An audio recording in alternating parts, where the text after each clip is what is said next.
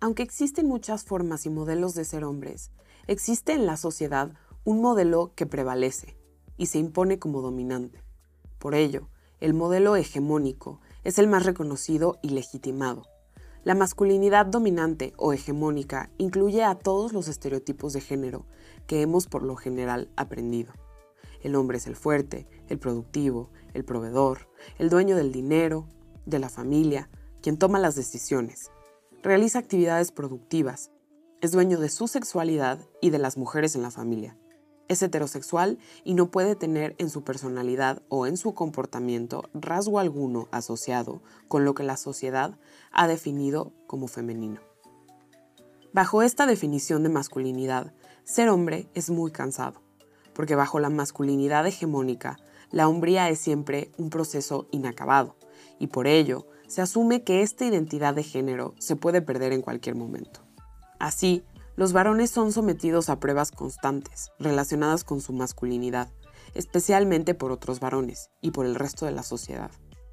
De esta forma, en el modelo de la masculinidad hegemónica, lo masculino es definido como todo aquello que se aleja de lo femenino. Y bajo esta definición, al hombre que se acerca a lo femenino se convierte en víctima de violencia simbólica y física, como por ejemplo al llamarle poco hombre o cobarde.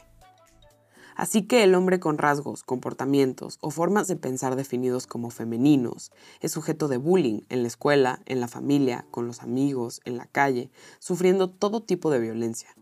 Al niño o joven llamado maricón se le pega, se le avienta, se le roban sus cosas en la escuela, se le excluye, se le hacen bromas pesadas y sexistas.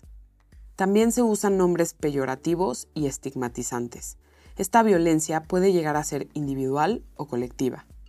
En su forma más extrema, la violencia masculina adquiere la modalidad de crímenes de odio, situaciones en que al hombre diferente se le somete a una violencia extrema que está motivada por sentimientos homofóbicos en el agresor y cuyas consecuencias pueden ser los homicidios.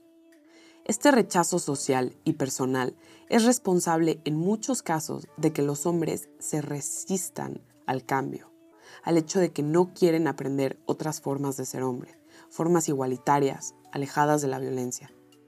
Para terminar, es importante reflexionar sobre cómo se aprende a ser hombre y cómo se sigue aprendiendo en la actualidad.